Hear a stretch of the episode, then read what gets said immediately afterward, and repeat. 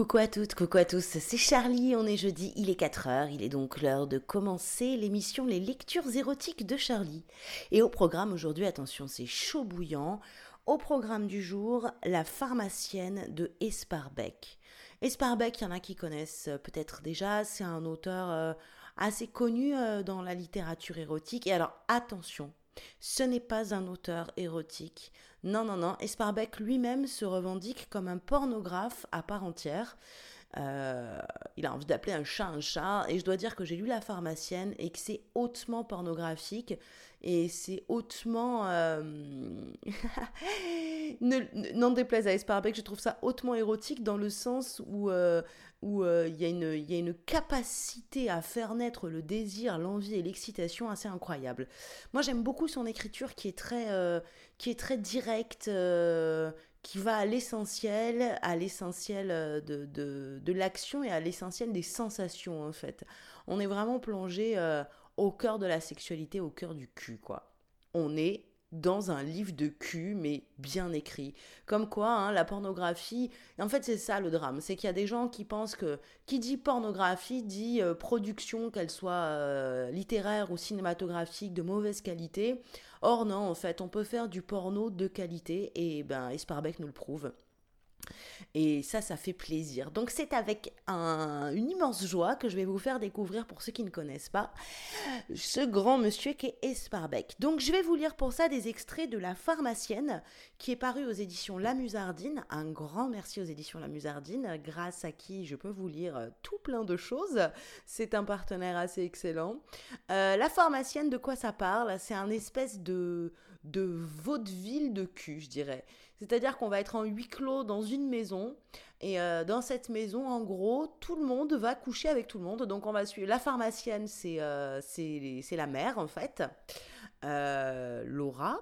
Il y a ensuite Bébé, le diminutif de Bertrand, et son frère jumeau Bertrand. Il y a Bopé, le beau-père, et le cousin de Bopé qui passe par là, Ernest. Et vous allez voir, c'est très chaud. Le mieux, bah, le mieux c'est de commencer. On est parti. La pharmacienne de Esparbeck. Chapitre 1er. Bébé suce son cousin. Par la suite, Bébé allait souvent se repasser toute la scène, comme un film. Elle, Bébé, à genoux dans la cuisine, avec la grosse spine toute raide de son cousin Jérôme enfoncée dans la bouche, en train de sentir ce tremblement profond du garçon qui annonçait l'imminence de l'éjaculation. Lui, Jérôme, qu'elle regardait d'en bas avec cet air stupide que prennent les garçons quand ils sont sur le point de jouir, les yeux hors de la tête, la bouche ouverte. Et voilà que juste à l'instant où le sperme giclait, lui fouettant le palais, elle entend grincer la porte. Cela ne pouvait pas être son frère car elle savait qu'il faisait le guet dans le jardin. Ses poils se hérissèrent sur ses avant-bras. Mais il était trop tard pour qu'elle se recule. Son idiot cousin n'avait rien vu, rien entendu. Tel un pantin ridicule, il était agité par les spasmes du plaisir à chaque giclée de son sperme. Mais elle, Bertrande, elle pouvait voir, et elle voyait. Derrière Jérôme, Beaupé, son beau-père, le second mari de sa conne de mère, planté sur le seuil de la cuisine, immobile, ahuri, qui la regardait fixement. Bon Dieu, eut-elle le temps de penser avant d'en une dernière giclée. J'ai une riche idée de sucer cet imbécile. Ah Je peux dire que j'ai décroché le pompon. C'était comme si le temps s'était arrêté. Et voilà qu'au lieu de pousser les hauts cris comme elle s'y serait attendue, et d'ameuter sa mère qui ne devait pas être loin, Beaupé se mit à sourire, froidement, méchamment, et qu'elle sentit son sang se glacer dans ses veines. Une heure plus tôt, elle était, dans sa chambre devant son bouquin de maths. Dès qu'elle avait entendu arriver Jérôme, elle s'était doutée de ce qu'il amenait. Est-ce que ce n'était pas toujours la même chose quand ses cousins ou les copains de son frère la savaient seule à la maison et que ni sa mère ni son beau-père ne pourraient les déranger? Cela n'avait pas raté. Il n'y avait pas dix minutes que Jérôme était dans la chambre de Bertrand que les garçons venaient frapper à sa porte. Ils étaient entrés sans attendre qu'elle le leur permette.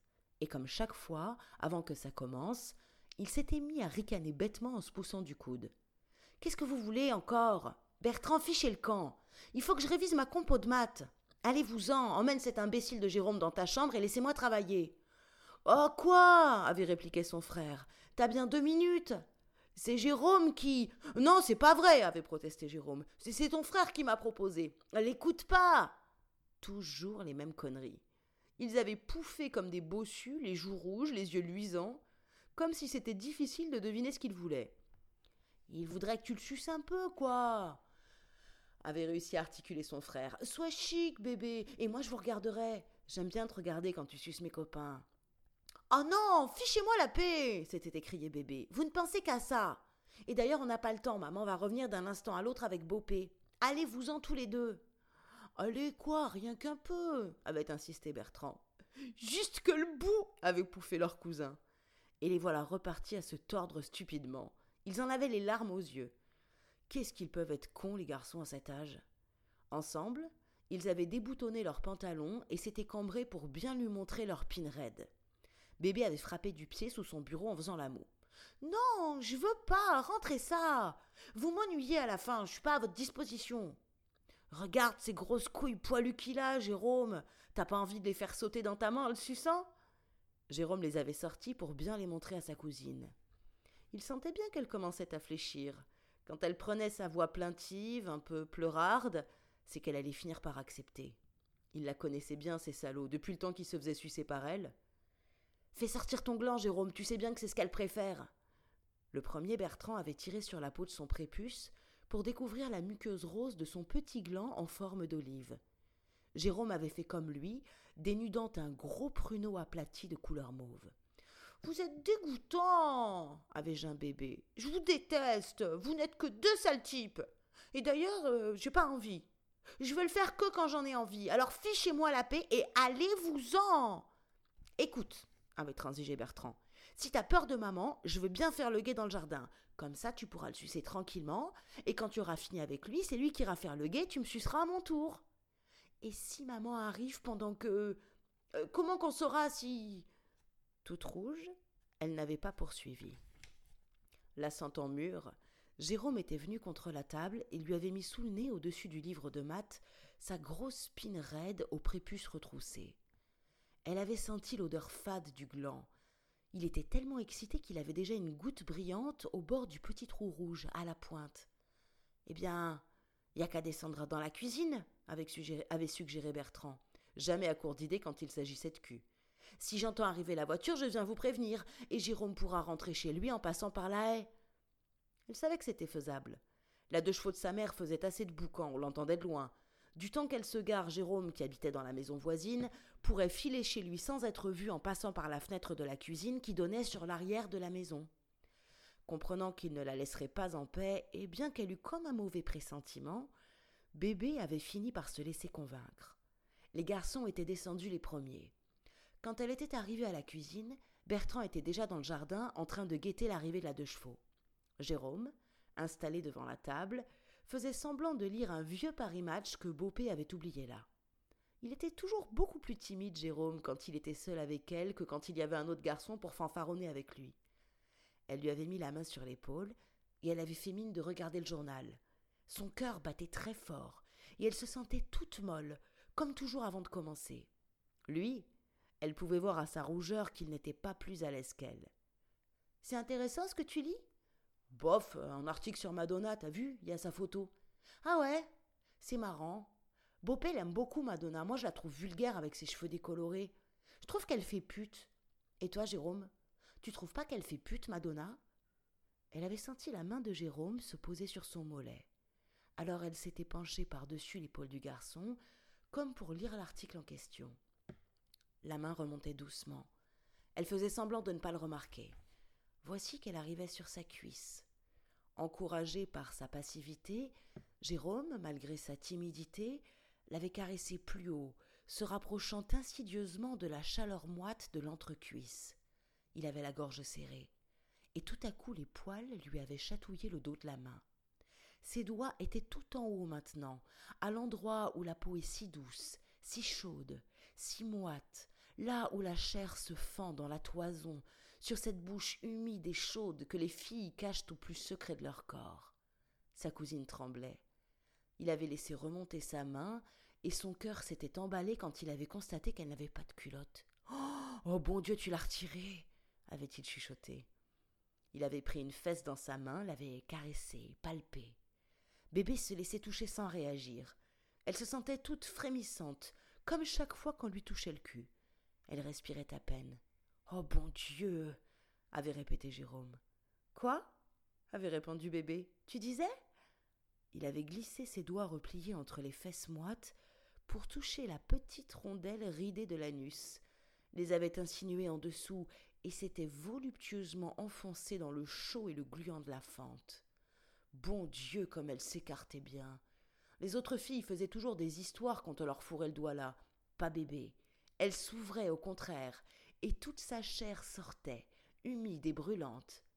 Tu sens hoquetait Jérôme, les yeux fixés sur la photo de Madonna. Je te touche le.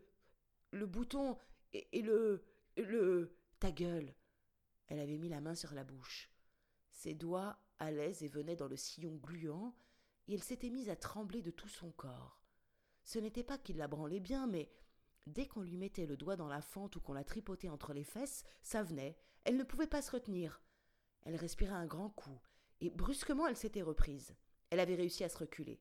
Ah non C'est pas ce qu'on avait dit Elle savait que s'il l'excitait trop, elle ne pourrait pas l'empêcher de faire tout ce qu'il voudrait, et elle ne voulait pas qu'il l'encule comme la veille. Elle se dégoûtait trop après, parce que les garçons se moquaient toujours d'elle. Ça la faisait tellement jouir quand ils lui enfonçaient leur pine dans le derrière qu'elle criait comme une idiote, et ça les faisait rire, ces sales cons. Il n'y avait qu'avec son frère que ça ne la dégoûtait pas. Ils étaient jumeaux, Bertrand et elle. Quand il l'enculait, c'était comme si elle se le faisait elle-même, ce n'était pas pareil.